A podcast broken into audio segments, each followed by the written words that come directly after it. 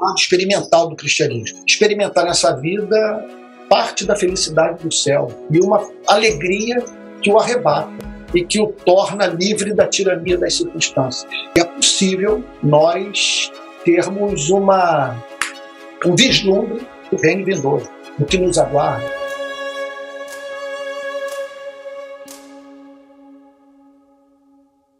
A doutrina é que nos leva para ele. Porque a doutrina nada mais é do que a descrição da realidade. Quando nós dizemos que o cristianismo é verdade, o que nós estamos declarando no fundo, no fundo, é que o cristianismo explica a realidade.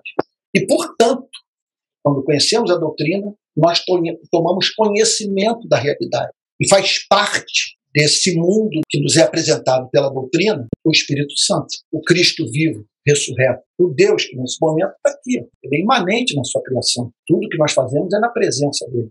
Esse lugar aqui está repleto dele. Então, a doutrina tem como objetivo fazer a descrição dessa dimensão espiritual e nos remeter para ela, com promessas, que é possível nós termos uma, um vislumbre do reino vindouro, do que nos aguarda. É possível você experimentar nessa vida parte da felicidade do céu e uma alegria que o arrebata e que o torna livre da tirania das circunstâncias. É possível, por exemplo, você saber que foi salvo, que é filho de Deus, por meio do selo do Espírito Santo. É possível que depois de anos e anos de um ministério árido, você nunca levou ninguém a Cristo, sua vida não faz diferença para a vida de ninguém, você receber uma visitação do Espírito Santo, que você passa a ser uma testemunha viva de Cristo. É isso. É essa a dimensão experimental da fé cristã. O que caracteriza a verdadeira experiência com o Espírito Santo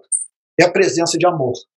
Você teve a experiência, tem vontade de servir as pessoas. Você percebe presente na sua alma um espírito perdoador, gracioso, paciente. Certamente essa experiência foi de Deus. Se Jesus passa a ser objeto da sua mais profunda estima, ah, você pode ter certeza que Deus está trabalhando. Ah, outro ponto, se essa experiência renovou o seu amor pelas Escrituras, é um sinal profundamente indicador de que o Espírito Santo atua em sua vida. Ah, se essa experiência o torna mais humilde, mais dependente da graça de Deus que está em Cristo, sem aquilo, foi, foi do Espírito. Se você passou a amar mais os irmãos, ter prazer de estar com os discípulos de Cristo, são seus irmãos na fé, certamente essa experiência é, é do Espírito. Então, você sabe se essa experiência é do Espírito Santo quando, a partir da compreensão da doutrina, você pode dizer que a sua experiência se deu nos termos da doutrina. Sobre o que eu estou falando.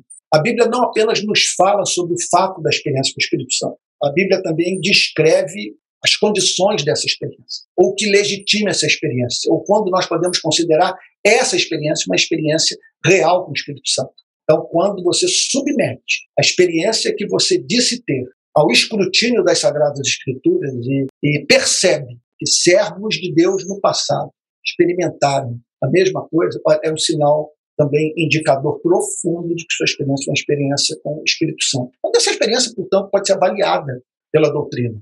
Há uma diferença entre a verdadeira emoção e o emocionalismo. O emocionalismo tem como característica um assalto direto à emoção, ao coração, ao sentimento, sem nenhum esclarecimento da verdade. A mente é ignorada, não faz parte do processo. Então, está você num culto e se encontra chorando. Aí você olha para o seu lado, o seu amigo agnóstico que você convidou para o culto está chorando também. Então, simplesmente aquele choro pode ser a resposta da humanidade a uma história que foi contada. Alguém conta a história, por exemplo, de um filho que, que foi criado de câncer. Eu conheço uma história, por exemplo, da Assembleia de Deus da Raul do Cabo, que até ateu pode chorar, ainda que não interprete como interpreta. Houve um apelo numa igreja, apelo para vir à frente, o menininho foi no apelo, o pastor passou um são com óleo na testa do menino, o menino saiu correndo do templo, com óleo na cabeça, chegou em casa, passou a mão na testa, tirou o óleo, botou na cabeça do irmão dele, o irmão dele foi curado. Um coração de pedra para não chorar com uma história dessa. Ainda que você não crê em Deus, aquela cena do menininho com aquele óleo na cabeça correndo, e por fé, acreditar que com aquele gesto curaria seu irmão, que o seu irmão seja curado, é impressionante. Agora, isso não significa que a sua emoção foi de natureza espiritual. Ela é de natureza espiritual quando é mediada por Cristo. Quando trata-se daquela espécie de prazer que só pode ser experimentado por quem nasceu de novo. Então, hoje eu estou vivendo um momento muito legal da minha vida do ponto de vista da minha relação com bebida alcoólica. Eu passei a minha vida inteira sem beber álcool. Não por motivo de consciência, mas porque meu pai me deixou com três anos, quatro anos, sem beber bebida alcoólica. Ele tinha uma adega, e se ele me visse pegando uísque, pegando rum, pegando gin, não estava nem aí. E eu, com três anos de idade, fui provar o uísque, tomei horror a bebida alcoólica. Foi a, foi a anti-educação que meu pai fez comigo, foi o que mais me ajudou na vida sabe? que vai de encontro a toda a pedagogia infantil, mas foi o que meu pai fez comigo. E eu tomei horror à bebida alcoólica, isso me acompanhou a vida inteira. Até que de uns anos para cá eu comecei a entender de cerveja, dos aromas e do gosto das cervejas artesanais e do vinho. Hoje você me oferece vinho, eu experimento algo que nunca experimentei na minha vida. O vinho, para mim, todos tinham o mesmo sabor. Todos. Então, uma vez eu estava na França, me ofereceram um vinho lá, um amigo meu veio lá de dentro da adega, dizendo: Olha, isso aqui é muito especial para mim. É um vinho muito especial, porque o momento que eu estou vivendo com vocês é um momento único. Abriu. E eu não falei nada. O vinho não me comunicou coisa alguma. Até que eu comecei a beber vinho, beber vinho, beber vinho. E hoje é difícil descrever o prazer que eu tenho. Eu eduquei o meu paladar o vinho. Eu consigo distinguir os sabores. O que eu quero dizer é o seguinte, que quem não nasceu de novo não está habilitado a ter aquele prazer que só os regenerados podem ter. Só o regenerado pode ter prazer em Jesus. Na obra sacrificial de Cristo, no selo do Espírito Santo, na, na adoração de Deus, na beleza da sua santidade. Então, esse é, esse é o que há de especial no lado experimental do cristianismo. É você ter esse contato com a beleza de Deus que faz com que sinta alegria indizível e cheia de glória. A experiência é importante na vida cristã pelas seguintes razões. A primeira delas é a questão de coerência. Olha para o espírita indo para a sessão mediúnica. Frequentei muito espiritismo na infância. Família, minha origem é uma mistura de candomblé, espiritismo e catolicismo. O espírita vai para a reunião esperando uma manifestação espiritual ele está certo que ele vai testemunhar ou até mesmo experimentar aquilo. O cristão deve ir para uma igreja sem expectativa de ser visitado pelo Espírito Santo, se Deus existe, se Deus ama o seu povo. Então é questão de coerência. É coerente também você experimentar, esperar essas manifestações, porque elas são prometidas pela Bíblia, são desejáveis, são factíveis e são corolário da fé. Olha, eu acredito nessa, nessa dimensão da vida, por que não esperar ter contato eu tive uma experiência pentecostal ano passado, de doido. Eu entrei naquela máquina lá de ultrassom para fazer um exame, a fim de me certificar se eu tinha desenvolvido um câncer de próstata ou não. Enquanto eu estava ali, devia ser umas 11 e meia da noite, sozinho naquela sala, com uma bata ridícula, um sujeito que eu nunca vi na minha vida dominando aquela máquina e tal, e depois para sair lá de dentro. Quando eu entrei na máquina, eu tive uma experiência mística. Eu disse para Deus, Senhor, minha principal meta de vida é te encontrar. Eu estou aqui porque o Senhor decretou. Eu não quero estar em nenhum outro lugar desse planeta no qual não te encontro. Eu louvo teu nome por estar aqui, por esse local de encontro. Era necessário que o Senhor me humilhasse e me fizesse passar por esse sofrimento. E ali eu conheci algo de mim que eu nem sabia que existia. Que eu amo a vida. As coisas que eu faço são apaixonantes. Eu sou um homem que tem problema com sono, de tanto desespero, para dizer. Eu não acordo de madrugada com ansiedade. Eu conheço isso. Eu acordo assim. Eu, quando eu desperto, da quatro da manhã, eu penso nos livros que eu tenho para ler, os vídeos para gravar, os jornais, o Globo e a Folha de São Paulo que eu leio diariamente. Penso um mundo de coisa para planejar e não consigo ficar na cama. O sono, para mim, é para restaurar minha força física. Essa história de, ai, tu não vejo a hora de passar o final de semana inteiro. Isso para mim é uma loucura. Não tenho nenhum prazer em passar o final de semana inteiro dormindo. Dormir para mim é o suficiente para poder acordar com a minha mente descansada e servir a Deus. Então, a experiência ela é desejável porque a experiência é que lhe dá poder lá na ponta para enfrentar o sofrimento que faz parte, que é intrínseco ao cumprimento da missão da igreja no mundo que ninguém ouse lutar pela justiça social nesse país sem estar cheio de Espírito Santo. Você não ouse fazer missão transcultural, plantar igreja em país muçulmano, você está cheio do Espírito Santo. A realidade vai te enlouquecer. Você tem que, sabe, viver aquela experiência 46. Há um rio cujas correntes alegram a cidade de Deus, o santuário das moradas do Altíssimo. Você tem que ter essa reserva. Às vezes as pessoas perguntam como é que você não sucumbe, você é atacado o dia inteiro, lida com morte o tempo todo e tal, como é que você não enlouquece e tal. Eu não vou dizer que seja fácil, mas o que eu posso declarar é que as experiências pentecostais têm me sustentado, me impedem de enlouquecer me fazem cantar na tribulação. A Bíblia promete o poder do Espírito. Né? Você vê que os discípulos fizeram aquele seminário de três anos com Cristo, e o Senhor Jesus falou para eles: Mas não saem de Jerusalém enquanto vocês não receberem o batismo do Espírito Santo. Se vocês não tiverem esse poder, esqueçam toda a ideia de terem eficácia no cumprimento da sua missão no mundo. Quais são as principais e benditas ou bem-aventuradas consequências das experiências místicas com Deus? A primeira delas é o poder para suportar a pressão da vida. Então, há tribulações que nós vivenciamos que só a presença viva de Deus para nos fazer suportar. Essas experiências também nos habilitam a passar pelo sofrimento, cumprir o nosso chamado missionário. Elas nos concedem autoridade, muita ousadia, cumprimento da, da nossa missão no mundo. Essas experiências é, realçam a doutrina. Elas nos fazem não apenas estar habilitados a descrever teoricamente o posto do mel, mas a sentir a postura do mel. Então, são experiências que fazem com que o cristianismo deixe de ser visto como filosofia, passe a ser encarado como estilo de vida, como uma forma de se viver que envolve o homem integral, a totalidade de sua vida. É, essas experiências nos fazem ter o cristianismo como algo que está para além da mera teoria de natureza religiosa. Essas experiências nos fazem crer que o cristianismo descreve a realidade. O cristianismo nos remete para o mundo real. Ah, se você não buscar essas experiências, você pode até entrar no reino dos céus, mas vai viver uma vida muito pobre. Por exemplo, é possível uma pessoa que não tem certeza da sua salvação entrar no reino dos céus? É possível. Por vários motivos. Agora, é desejável que uma pessoa salva tenha certeza da sua salvação? Isso é a mesma coisa. Alegria do Senhor é a nossa força. E nós nunca estamos mais alegres do que, estamos, do que quando estamos certos que os nossos pecados foram perdoados.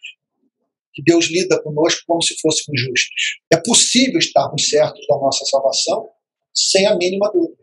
A Bíblia fala sobre o selo do Espírito. A Bíblia declara que o Espírito testifica com o nosso Espírito que somos filhos de Deus. A Bíblia nos mostra Jesus no Rio Jordão, no dia do seu batismo, ouvindo a voz do Pai, que lhe dizia: Tu és o meu filho amado, em ti eu me comprazo. É possível nós ouvirmos essa voz? Sim.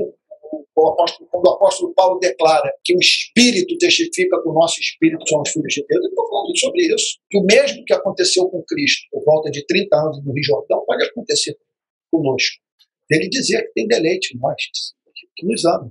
Então, você pode passar pela vida sem isso, mas simplesmente vai estar desperdiçando a melhor parte da vida nesse mundo. Olha, em geral, passam por essas experiências pessoas que buscam a Deus com todo o seu ser. Buscar-me-eis e me achareis quando me buscardes de todo o vosso coração. Invoca-me e te responderei. Anunciar-te-ei coisas grandes que não sabes. Assim diz o Senhor, o Rei de Israel. Promessas simplesmente extraordinárias. Né? Ficar em Jerusalém até que do alto sejais revestidos de poder. Se alguém tem sede, vem a mim e beba. E como diz as Escrituras, do seu interior fluirão rios de água viva. Então, em geral, as pessoas tomam posse dessas promessas, se apropriam delas, creem na sua veracidade e, com base nelas, saem em busca de Deus. E o que significa buscar a Deus? Significa não você buscar a experiência, ou querer reeditar em sua vida a experiência de outros. O foco é Deus, é a comunhão com Deus, seja qual for o modo. Agora, é importante que coloquemos os nossos afetos em Deus e desejemos conhecê-lo a partir de uma experiência real.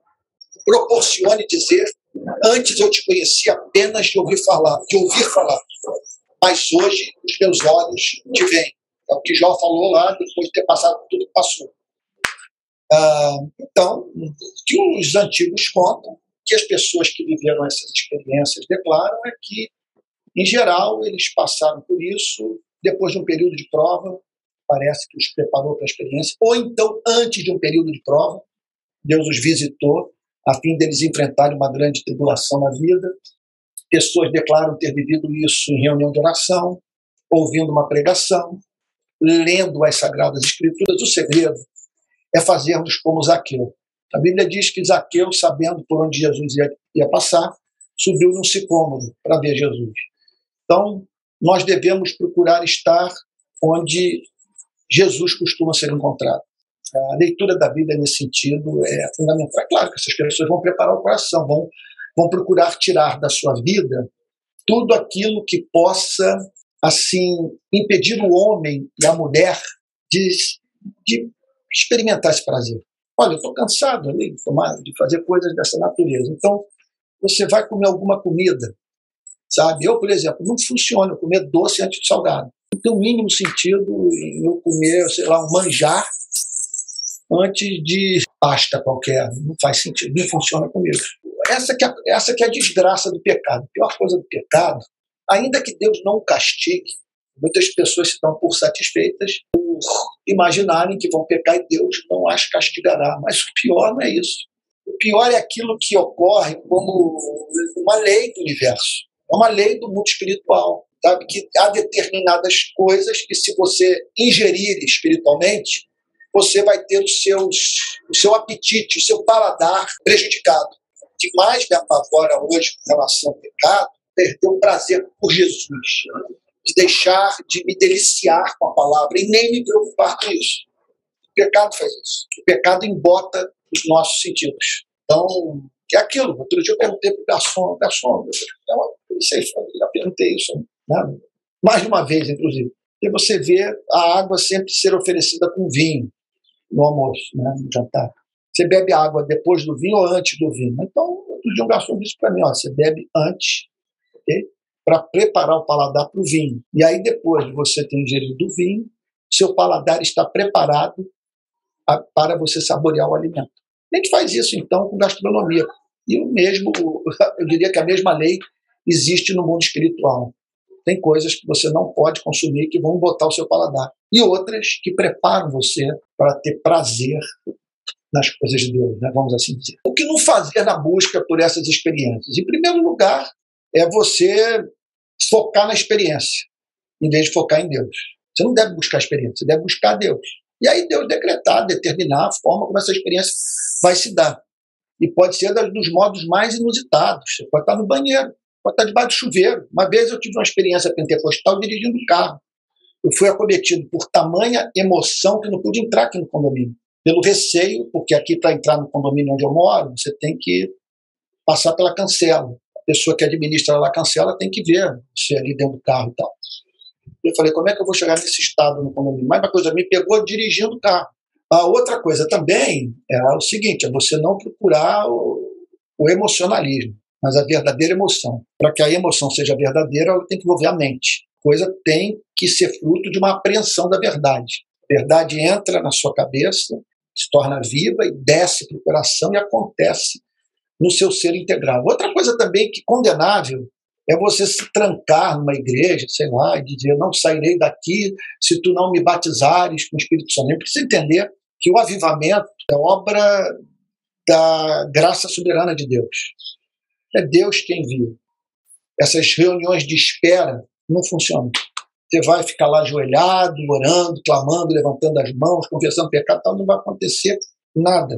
Então, devemos tocar nossas vidas, fazer as nossas orações, buscar Deus, apresentar o nosso desejo de ver o nosso cálice transbordando e tal, mas entregar a Deus o dia, a hora, a forma, as circunstâncias, porque é ele que determina, não, sabe, é ele que determina, ele é soberano. Então a gente sabe de pessoas que, que buscaram de todo o coração esse avivamento e não experimentaram avivamento tal como você vê aí nos livros de história, como você vê nas páginas do Novo Testamento, mas sabe, pessoas que, que viveram o cristianismo, amaram a Deus, tiveram suas experiências, mas não na extensão daquilo que esperavam, enquanto que outras passaram por coisas que assustadoras, né? Assim, no bom sentido, né? Que passaram por experiências análogas àquelas dos tempos bíblicos. Eu me lembro da história de um contada pelo Martin Lloyd Jones de um pastor presbiteriano. Ele contou o seguinte testemunho. Já idoso, né? Ele disse o seguinte: olha, eu passei a vida inteira sofrendo muito por pensar que se tais e tais coisas fossem sacadas de mim, eu viria a me, a me encontrar num estado de alma deplorável. Então passei a vida temendo que tais e tais tragédias acontecessem na minha vida. E agora eu estou experimentando a maior felicidade que já experimentei em toda a minha existência. Embora me encontre velho, numa cama da qual provavelmente eu não mais sairei. E aqui, nesse leito, eu aprendi que Cristo é suficiente para fazer o ser humano feliz. Que eu passei a vida preocupado desnecessariamente. E se eu tivesse crido nisso no passado, eu teria poupado muito sofrimento para mim mesmo. Às vezes ocorre de Deus, no seu amor, se ocultar de nós, de nós o buscarmos e não o encontrarmos, de clamarmos e termos a impressão que a oração não tocou corda do coração de Deus. Como explicar isso? Esse aparente não cumprimento da promessa, essa indiferença sentida por nós e que nos faz sofrer tanto. Uma das explicações reside no fato de que nem sempre nós estamos preparados para o que estamos procurando. Pode acontecer também precisarmos fazer um conserto em alguma área da nossa vida. E ocorre também de Deus nos dar a graça para perseverar na busca, embora não nos conceda aquilo que desejamos. E por isso que você tem uma parábola bíblica, a parábola do juiz que fala sobre o dever de orar sempre e nunca esmorecer. A história da viúva, que insistiu lá com o juiz para que o juiz atendesse sua causa. E aí o juiz diz assim para a viúva, olha, bem, cara, que eu não temo a Deus e não respeito homem nenhum, mas para que essa mulher pare de me encher a paciência, eu vou atender o seu pedido. Daí Jesus diz assim: observe o que disse esse juiz inimigo. Ele diz o seguinte: queria atender o desejo, não por desencargo de consciência, não por amor, de uma pessoa também que não me dizia nada. Qual a conclusão de Jesus? Se uma viúva conseguiu extrair algo bom de um homem mau, Pense no que filhos de Deus que insistem em buscar a Deus podem extrair do Deus Pai, que tem mais prazer em, atender a nossa oração do que nós temos em, em receber Olha, do ponto de vista experimental, eu tenho muita história para contar. 40 anos de cristianismo. E eu sempre desejei muito a Cristo. Mas é uma história que essa aí me marcou muito. No início dos anos 90. Eu estava no Mar da Galileia, literalmente Israel, de frente para a Síria. À minha esquerda, o Monte Hermon, à minha direita, o Mar da Galileia, indo na direção do Rio Jordão. Aí eu comecei a pensar na minha identidade. Quem sou eu? Eu estava lá em Israel, lidando com pessoas de costumes, de hábitos, né, de valores tão di diferentes dos meus. E aí eu pensei, bom, eu estaria muito mais próximo delas se tivesse nascido e criado aqui. Mas nasci no Brasil, no Rio de Janeiro, e por isso eu tenho algumas características né, que, são pessoais, porém fruto da relação com a minha cidade, com o meu país tá, e tal. Eu pensei, meu Deus, portanto, meu Deus, isso é assustador. Há muitos fatos na minha vida que são totalmente contingentes Futebol, por exemplo, é um negócio que me impressiona muito, porque eu sou Botafogo, mas nunca parei para. Não houve um ponto na minha vida que eu parei para analisar Fluminense, Flamengo, Vasco, Botafogo. Falei, não vou escolher o Botafogo porque a história é mais linda, gloriosa, o clube mais, sei lá o quê. Não, perder do meu pai. Se meu pai fosse Flamengo, teria ser a mínima dúvida que seria Flamengo. Mínima, não tem a mínima dúvida. Que foi determinante para que eu tornasse Botafogo foi o meu pai que me doutrinou. Isso é contingência. É o meu gosto por futebol. Se eu tivesse nascido nos Estados Unidos, eu, eu, eu, eu talvez tivesse interesse em beisebol, que eu odeio. Eu não consigo assistir uma partida de futebol americano. E o basquete me dá sono. Mas futebol, até pelada na praia, eu fico olhando e tal. E negócio que eu gosto muito. Aí eu pensei, meu Deus, então o que é eterno na minha vida? Qual é a grande verdade sobre a minha vida? Eu falei, então quem sou eu? Aí eu vi o Espírito Santo falando comigo. Eu vou morrer com essa experiência. A grande verdade sobre sua vida é que eu amo você. Esse é o fator inabalável, inalterável. O seu verdadeiro eu é um eu amado. Nunca mais eu vou me esquecer disso. Eu tive uma experiência mística no mar da Galileia, profundamente definidora da formação da minha identidade. Minha identidade não está estribada sobre o Botafogo Brasil, ou cultura brasileira tal. A identidade está estribada nesse amor incompreensível que Deus tem por mim. Essa discussão sobre a identidade, as pessoas querem ser livres. Não vou me tornar cristão porque eu quero ser livre. Não quero essa camisa de força para minha vida. Eu quero ser autêntico. Vamos parar para pensar na, nos fundamentos dessa autenticidade. Como que o ego é formado? Se você for perceber, é patético. Você simplesmente quer uma liberdade que lhe permita ser aquilo que a cultura determinou que você desejasse. Um script foi apresentado para você, você o cumpriu fielmente. E chegou ao ponto de se identificar com aquele papel e dizer o seguinte: Isso aqui sou eu. Tim Keller conta uma história que é muito legal. Usa uma ilustração sobre a formação do nosso ego dentro dessa coisa, né, dos ideais, de liberdade, quero ser livre e tal. E diz o seguinte: pegue um homem na Idade Média com um impulso para a violência e com desejos homossexuais. Na Idade Média. Como que ele lidará com essas duas forças agindo no seu espírito? Certamente, na Idade Média, ele refrearia o impulso homossexual e daria vazão para a violência. Porque a cultura o estimulava tal. Pega agora um rapaz de 25 anos em Manhattan, Londres, Rio de Janeiro, com desejos homossexuais e também um impulso para a violência. Ele faria o contrário. Ele refrearia esse, essa tendência para comportamento agressivo e daria vazão aos seus desejos homossexuais. Essa pergunta: quem somos? Por isso que o único fundamento sólido para a construção do nosso ego é Deus, o seu amor por nós revelado no Evangelho de Jesus Cristo. Diria que esse é o ponto de partida para a construção de uma personalidade que busque a liberdade, mas a partir da verdadeira liberdade, a partir de um ego que foi formatado, delineado, forjado por Cristo. Vale a pena. E não pelo que a cultura prescreve. Bom, há uma dimensão experimental no cristianismo. Há promessas de mantermos contato com o sobrenatural. Eu diria que a, a doutrina nos remete para experimentar algo desse mundo para o qual ela nos move a viver. A doutrina fala sobre o mundo invisível, sobre o mundo sobrenatural. Ela diz que é possível intercâmbio entre essas realidades. Então, dentro da visão de mundo cristã, não é irracional buscarmos essas experiências místicas e que dão colorido, substância, beleza à nossa vida. Sem elas, o cristianismo vira filosofia, letra morta. Mas o que nós encontramos no Evangelho é: se alguém tem sede, vem a mim e beba. E como diz as Escrituras, do seu interior fluirão rios de água viva.